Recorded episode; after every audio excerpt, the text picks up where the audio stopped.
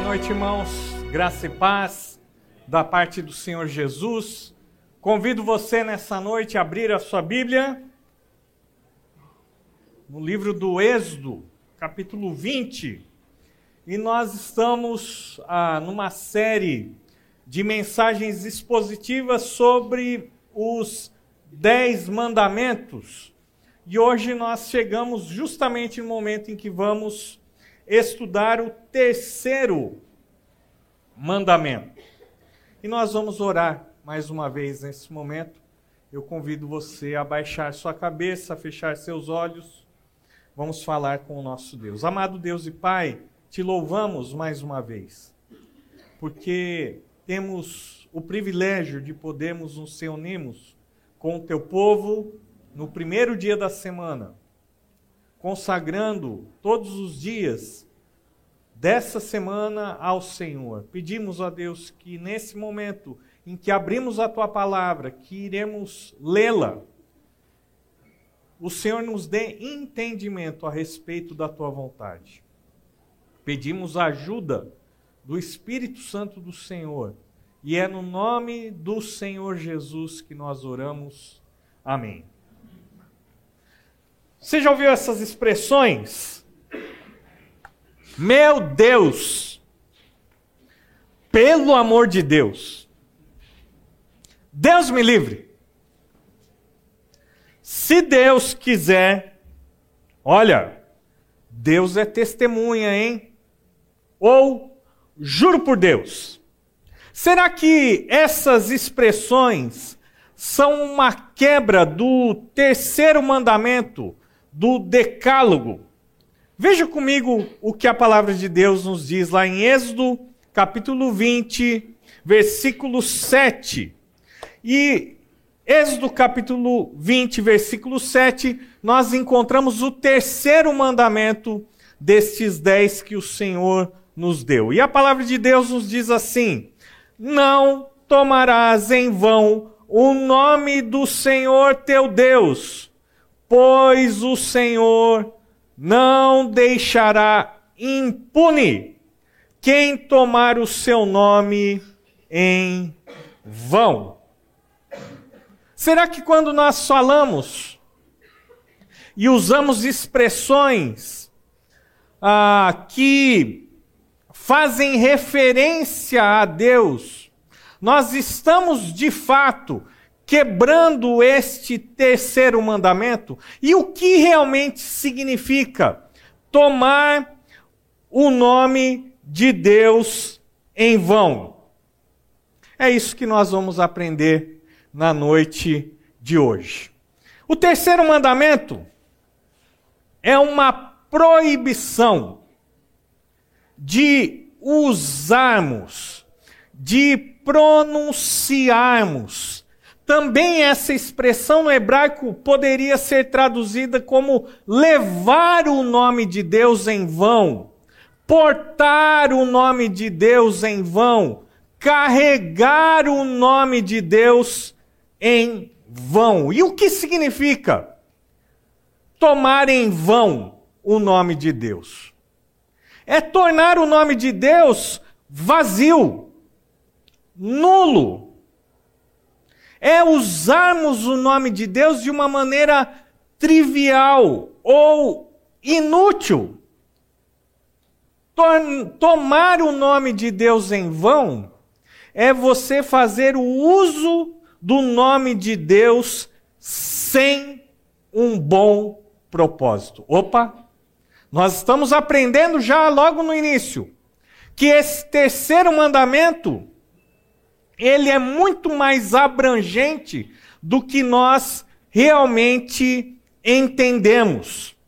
Veja que quando nós falamos então a respeito do terceiro mandamento, nós estamos dizendo que Deus não deseja que o seu nome seja banalizado, que o nome do Senhor seja pronunciado de uma maneira impensada ou que o seu nome seja usado de uma maneira inadequada. Isso por quê? por que nós não devemos banalizar, usar o nome de Deus de uma maneira impensada ou inadequada? Porque isso vai revelar uma irreverência para com a sua pessoa. Veja que na cultura oriental antiga, o nome tinha um significado muito mais valioso do que os nomes que nós, por exemplo, escolhemos para dar para os nossos filhos. Quando você escolheu o nome dos seus filhos, qual foi o critério? Hoje, as pessoas dão um nome para os seus filhos se um jogador de futebol se torna extremamente conhecido. Às vezes, nós vemos momentos, principalmente no Brasil, onde os nomes, ah, eles são escolhidos conforme ah, a sua popularidade. Então, nós observamos, principalmente nos cartórios, que tal nome para menino, tal nome para menina é usado porque justamente é um nome que caiu no gosto popular. Quando minha mãe resolveu escolher o meu nome, ela pensou numa coisa. Ela pensou que um, um nome com a letra A iria facilitar a minha vida, porque eu seria chamado sempre entre os primeiros em qualquer lista. O problema é que ela se esqueceu que quando o professor nos chamava para ir à frente fazer um exercício, aqueles que tinham a letra A também eram os primeiros. Veja que hoje os nomes não estão tão ligados, ligados à questão do seu significado, mas não era assim na cultura oriental antiga. Veja que o nome era algo extremamente importante, porque o nome trazia consigo a identidade de uma pessoa. E para entendermos melhor esse terceiro mandamento, precisamos ter isso em mente: que o nome é importante porque o nome revela a identidade, o significado que a pessoa carrega. Veja que o nome, então, demonstrava quem essa pessoa era, como ela era, quais são as suas características, ou como essa pessoa deveria ser. O nome, então, trazia a identidade e por essa razão o terceiro mandamento é uma proibição cabal do uso impensado, irreverente ou banal do nome de Deus. Veja que reverenciar o nome de Deus é respeitar quem Ele é. Quando nós respeitamos o nome de Deus, nós estamos demonstrando reverência para com quem Ele é. O nome de Deus, então, ele deve ser honrado, porque dessa forma nós estamos glorificando e honrando a Deus. Devemos honrar a Deus por tudo que Ele é, por tudo que Ele representa e por tudo que Ele fez e ainda fará em nossas vidas. Mas qual é o nome de Deus? Deus tem um nome e nós encontramos na palavra de Deus inúmeros nomes pelos quais Deus é chamado. Eu vou citar alguns exemplos para vocês aqui, que vocês conhecem. Adonai, que significa o Senhor. Elohim, o Senhor Criador. É o Elion, o Deus Altíssimo. É o Olã, Deus Eterno. É o Roi, o Deus que me vê. É o Shaddai, o Deus Todo-Poderoso. Jeová Rafá, o Deus que cura, Jeová Nissi, o Deus que é a minha bandeira, Jeová Jiré, o Deus que provê, Jeová Shalom, o Deus que é a paz, e assim por diante nós poderíamos citar tantos outros nomes ah, que se aplicam à pessoa de Deus, sempre demonstrando um dos atributos uma das características de Deus. Mas qual seria o nome particular de Deus? Como ele é chamado na palavra de Deus? Como Deus se revela ou se revelou aos homens? Eu convido você então a abrir a sua Bíblia lá em Êxodo, capítulo 3. Nós vamos ver o texto dos versículos de 11 a 15, Êxodo 3, de 11 a 15. E o texto nos fala o seguinte: o chamado de Moisés para ser o libertador do povo de Israel. Moisés, porém, respondeu a Deus, versículo 11: Quem sou eu para apresentar-me ao Faraó e tirar os israelitas do Egito? Deus afirmou: Eu estarei com você. Esta é a prova de que sou eu quem o envia. Quando você tirar o povo do Egito, vocês prestarão culto a Deus neste monte. Moisés perguntou: Quando eu chegar diante dos israelitas e lhes disser: O Deus dos seus antepassados me enviou a vocês, e eles me perguntarem: Qual é o nome dele? Que lhes direi? Disse Deus a Moisés: Eu sou o que sou. É isto que você dirá aos israelitas. Eu sou, me enviou a vocês. Disse também Deus a Moisés: Diga aos israelitas: o Senhor, o Deus dos seus antepassados, o Deus de Abraão, o Deus de Isaac, o Deus de Jacó, enviou-me a vocês.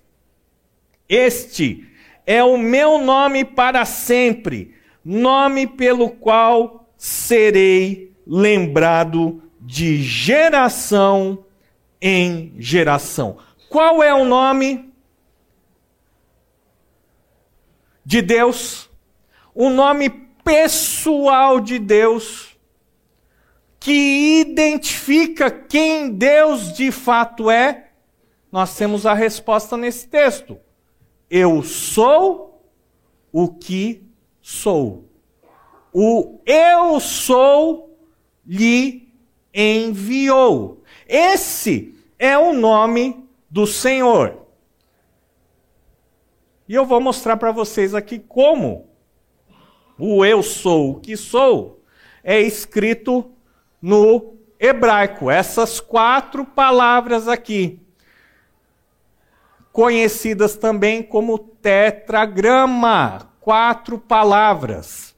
E diferente do português e das línguas ocidentais, onde nós vemos da esquerda para a direita, o hebraico como uma língua oriental se lê da direita para a esquerda. Esse é o nome do Senhor.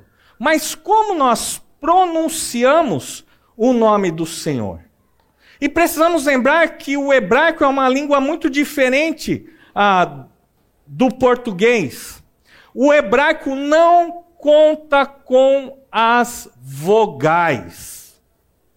Então, seria extremamente difícil nós afirmarmos categoricamente como nós podemos pronunciar o nome de Deus. Uma pronúncia, uma tentativa de pronúncia seria o Yahweh. Yahweh. Olha como difícil. Mas será que é realmente essa pronúncia? Ninguém tem certeza.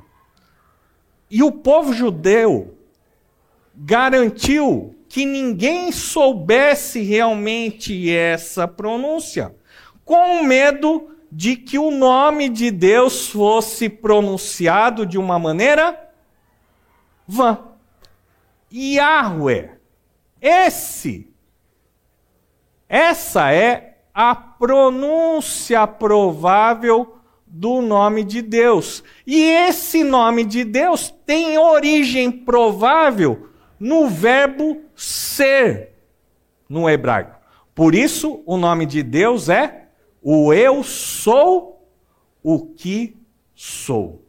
Muito bem, e em português, como nós poderíamos ah, falar o nome de Deus?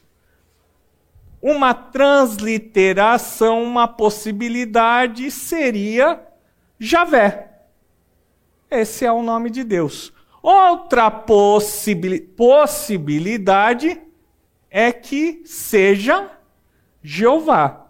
Javé ou Jeová são tentativas de transliteração do nome de Deus para a nossa língua. Afirmar que não, o nome de Deus, a pronúncia correta é o Jeová, é no mínimo pretensioso e equivocado. Porque poderia ser Jeová, mas também poderia ser Javé, ou poderia ser uma outra pronúncia que infelizmente nós não temos condições de definir, justamente por essa dificuldade da língua hebraica. Yahweh talvez seria a pronúncia mais correta a respeito do nome de Deus. Veja que é interessante porque os judeus têm um cuidado todo, ou pelo menos tinham um cuidado todo especial para com o nome de Deus. No Antigo Testamento, ah, o nome de Deus, Yahweh, ele aparece mais ou menos sete mil vezes no Antigo Testamento. E geralmente ele é traduzido como o Senhor. Em outras ocasiões, os escribas ah, preferiam substituir o nome Yahweh por Adonai, que tem esse sentido do Senhor, o dono, o Senhor de todas as coisas. Uma das coisas interessantes é que até o ano 70 depois de Cristo, os judeus só pronunciavam o nome de Deus uma única vez num ano. Justamente no Yom Kippur, o dia do perdão. E esse nome era justamente pronunciado pelo sumo sacerdote. Tamanho, a tamanha era a reverência, o cuidado para com o nome do Senhor. Muitos escribas copistas, eles trocavam as suas penas no momento de escrever o nome de Deus. Eles passavam por uma, um cerimonial de purificação, lavavam as suas mãos sete vezes antes de trocar a sua pena e, se possível, escrever com uma pena com ouro o nome de Deus, tamanho era o cuidado, a reverência a, que a, o povo judeu tinha para com o nome do Senhor. São exemplos na história a respeito do cuidado, do zelo para com o nome do Senhor. Mas será que essas práticas elas seriam um cumprimento do terceiro mandamento?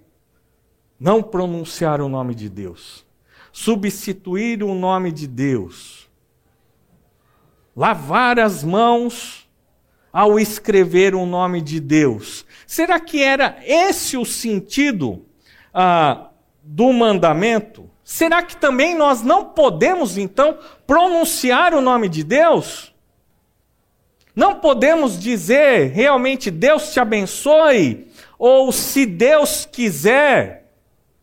Será que é esse o sentido do terceiro mandamento? Ou será que o mandamento tem como princípio básico demonstrar respeito ao nome de Deus e à sua pessoa.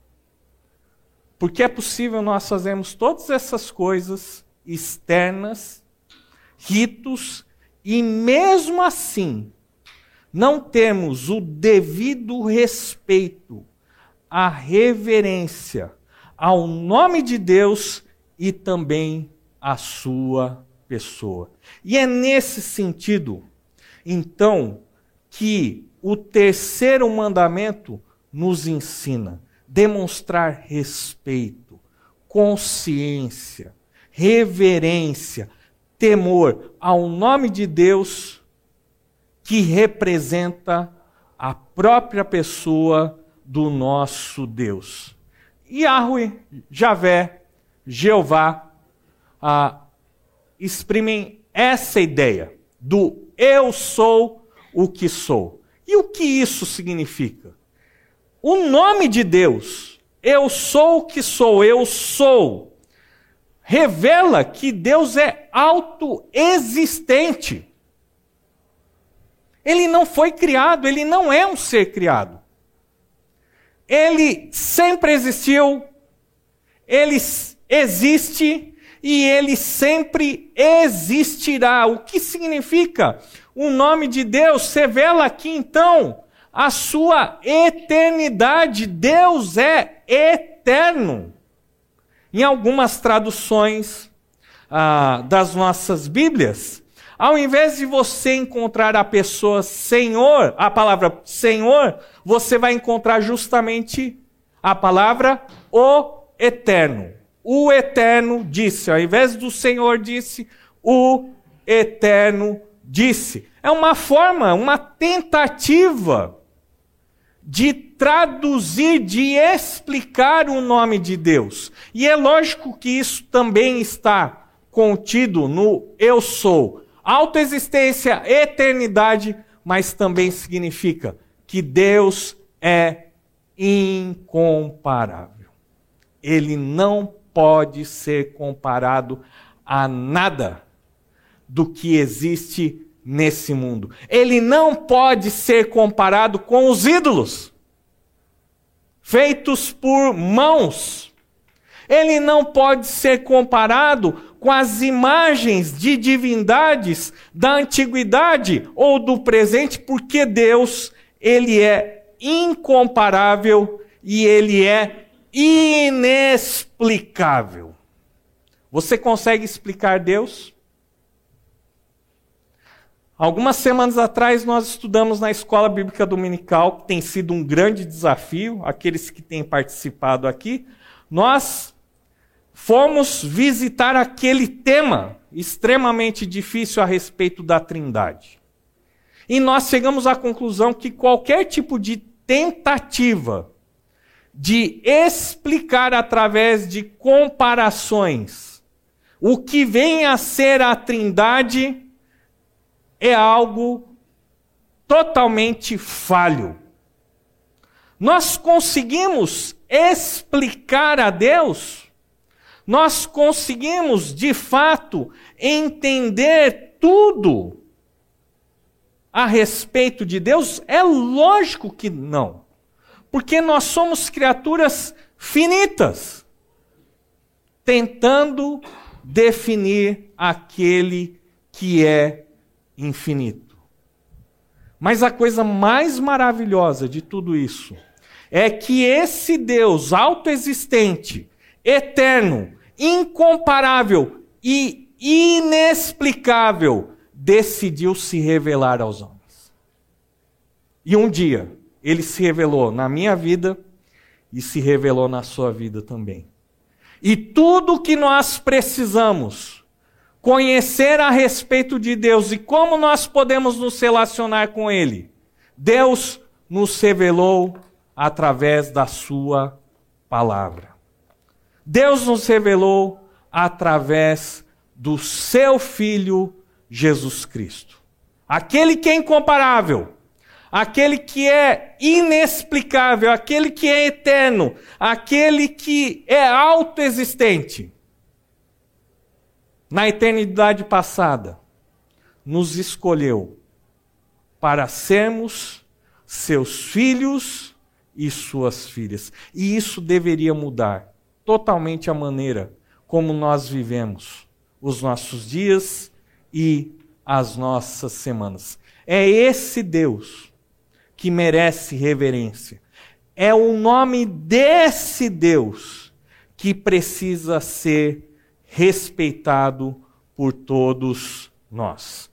Eu quero trazer aqui algumas aplicações ah, desse terceiro mandamento.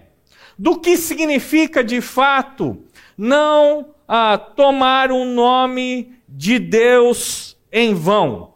Em primeiro lugar, é uma aplicação bem objetiva. Quando que nós tomamos o nome de Deus ah, em vão? Primeiro, quando nós fazemos uso do seu nome de uma forma irreverente ou impensada. É um absurdo ah, o que nós vimos aí na década de 90 a respeito de uma apresentadora de programa infantil, chamando Deus de o cara lá de cima. Querendo demonstrar que tinha intimidade. Que intimidade é essa? Que falta de respeito para com o nome e a pessoa de Deus. Deus não é um cara que está lá em cima. Deus é Deus. Quando nós falamos do, no nome de Deus sem pensar, quando nós usamos o nome de Deus de uma maneira trivial, banal, quando nós falamos frases e expressões prontas, quando algumas pessoas fazem piada com o nome de Deus, estão quebrando o terceiro mandamento. Mas existe outra forma de nós quebrarmos ah, esse terceiro mandamento. E isso acontece quando nós professamos o nome de Deus, mas não vivemos de acordo com o que nós declaramos. Opa, aí começa a pegar. Porque nós falamos o seguinte: que nós somos filhos de Deus. Nós falamos que adoramos a Deus. Nós dizemos que Deus é a pessoa mais importante das nossas vidas. Nós dizemos para as outras pessoas que o nosso propósito de vida é glorificar a Deus. Quando nós falamos uma coisa e vivemos de uma maneira diferente, nós estamos quebrando o terceiro mandamento. Porque tomar o nome de Deus não é apenas pronunciar, mas é também levar o nome de Deus em nossas vidas. Declaramos que cremos em Deus, mas vivemos como se ele não existisse. Assim, as nossas atitudes não confirmam as nossas palavras e nisso nós quebramos o terceiro. Uma terceira forma de tomarmos o nome de Deus em vão, quando nós adoramos a Deus com a nossa boca, mas não o adoramos em espírito e em verdade alguém já disse com muita propriedade que o momento que os crentes mais mentem na semana é no culto de domingo quando cantam músicas louvores e cânticos a Deus. Porque nós dizemos o seguinte: eu nasci para te adorar. Tudo entregarei. É verdade? Tudo entregarei. Adoramos a Deus com a boca, mas não o adoramos em espírito e em verdade. Você sabe, vocês sabem que existem muitos crentes que apoiam muito mais a rede McDonald's com os seus recursos do que a igreja de Deus? É fácil vermos isso. Porque todo domingo, ou uma vez por semana, uma vez por mês que você vai e compra um, um sanduíche, mas não é só o sanduíche, né? É o trio, então é o sanduíche, o refrigerante e a batata frita. E você gasta lá 40 reais, mas você não é capaz de ofertar 40 reais para que a obra de Deus se sustente, algo está errado. E muito errado. Nós falamos, tudo pertence a ti. Eu nasci para te adorar. Todo o meu ser, tudo que eu sou, é mesmo. Tudo que eu tenho pertence ao Senhor. É verdade. Quando nós adoramos com a boca, mas não em espírito e em verdade, nós estamos tomando o nome do Senhor de Deus em vão. Uma quarta forma de nós quebrarmos o terceiro mandamento, quando usamos a palavra de Deus para dizer aquilo que ele não disse. Isso é tomar o nome de Deus em vão, é distorcer a sua palavra. Quando nós citamos versículos, quando nós citamos textos da palavra de Deus, tirando, distorcendo o seu real sentido. As famosas profetadas e revelamentos, é isso mesmo, porque não é revelação e não é profecia. É profetada e é revelamento. Por quê? Porque as pessoas usam o nome de Deus, dizem que Deus falou, diz que Deus disse, revelou, e Deus não disse nada, não falou nada, não revelou nada, e a pessoa está usando o nome de Deus em vão. Isso é quebrar o terceiro mandamento.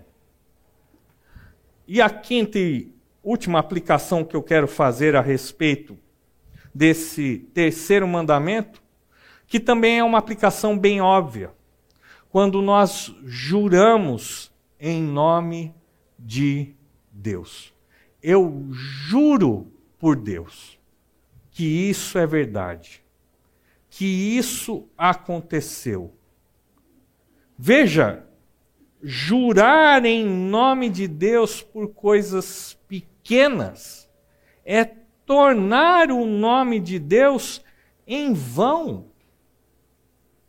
Uma vez que a nossa palavra não tem o peso, a honra que deveria ter, nós temos que invocar o nome de Deus para que as pessoas deem crédito à nossa palavra. E quando fazemos isso, nós estamos tomando o nome de Deus em vão. Não é só pronunciar, mas diz respeito à nossa vida, quando professamos e não vivemos quando adoramos com a boca, mas não com o coração, quando distorcemos a palavra de Deus e quando nós juramos em nome de Deus, estamos tomando o nome do Senhor em vão. A oração do Pai Nosso, bem conhecida, Mateus capítulo 6, versículo 9, o Senhor Jesus nos ensinou a orar assim: Pai nosso que estás nos céus, santificado seja o teu nome. É assim que a oração do Pai Nosso começa. A preocupação primeira é que o nome de Deus seja santificado. Mas veja, Deus é santo. Ele não pode ser mais santo do que ele é, ele não pode ser menos santo do que ele é. Eu e você não podemos tornar Deus mais santo ou menos santo, mas então qual é o significado da oração? Santificado seja o seu nome.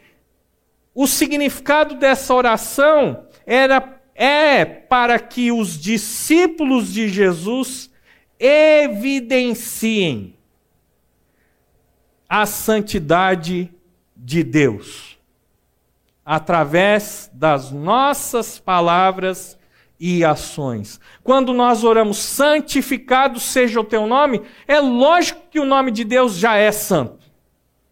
Mas nós temos a obrigação de evidenciar através das nossas palavras, das nossas atitudes, da nossa vida, essa santidade de Deus. E o meu tempo aqui já terminou, mas eu quero contar uma história que talvez algumas pessoas mais antigas já, já tenham ouvido essa ilustração. Mas eu acho que ela vai nos ajudar aqui na nossa, ah, no nosso estudo da palavra de Deus. Muitos de vocês conhecem o grande imperador conquistador Alexandre o Grande e dizem que ele chegou até a, a fronteira da Índia com os seus exércitos. Nenhum outro conquistador teve um império tão vasto na antiguidade. E justamente naquele momento em que os seus exércitos estavam combatendo com os indianos, e os indianos usavam elefantes para combater os seus inimigos, um dos jovens soldados abandonou a sua espada e saiu correndo. Depois daquele embate, onde o exército não saiu vitorioso, aquele jovem foi encontrado numa caverna, escondido. Então o general daquele batalhão trouxe aquele jovem até a presença de Alexandre o Grande. E naquele momento, naquela audiência, ele leu todas as acusações a, contra aquele pequeno jovem, aquele jovem rapaz. E ele foi acusado ali de abandonar o seu posto, abandonar os seus companheiros de arma, de ser um covarde e naquele momento em que o grande imperador estava ouvindo aquelas acusações, o seu coração foi se enchendo de ira. Porque Alexandre o Grande, ele não apenas era um grande estrategista, mas era também um grande combatente. Ele nunca se escondeu atrás do seu exército, pelo contrário, ele sempre lutou as batalhas no fronte, dando exemplo para os seus soldados. E ao ouvir que aquele jovem tinha fugido covardemente, ele pede que aquele jovem se apresente diante dele, diante da sua face. Porém, quando Alexandre viu aquele jovem, ele percebeu que aquele jovem, na verdade, era um adolescente, franzino, fraco, de aparência frágil, pálido. E ao olhar para a aparência daquele jovem, ele teve compaixão. E o seu semblante, então, que estava armado, passou a um semblante mais empático aquele jovem percebeu que a ira do rei tinha passado. E ele então suspirou de alívio. Até o momento que o grande imperador então perguntou o seguinte: Soldado, qual é o seu nome? E naquele momento, vendo que o semblante do rei se tornou sério novamente, ele disse: Alexandre, meu rei. E o rei então, não acreditando naquela resposta, perguntou pela segunda: Soldado, qual é o seu nome? Meu grande imperador, Alexandre. Pela terceira vez então, ele grita com o soldado e diz: Soldado, me diga de uma vez por todas qual é o seu nome. Então aquele jovem tremendo disse: Meu rei, meu soberano, é Alexandre. O rei então pulou do seu trono, o agarrou pelos pesco pelo pescoço e o jogou no chão. Então ele, apontando o dedo para aquele jovem, disse o seguinte: Soldado, ou você muda o seu nome, ou você muda a sua atitude.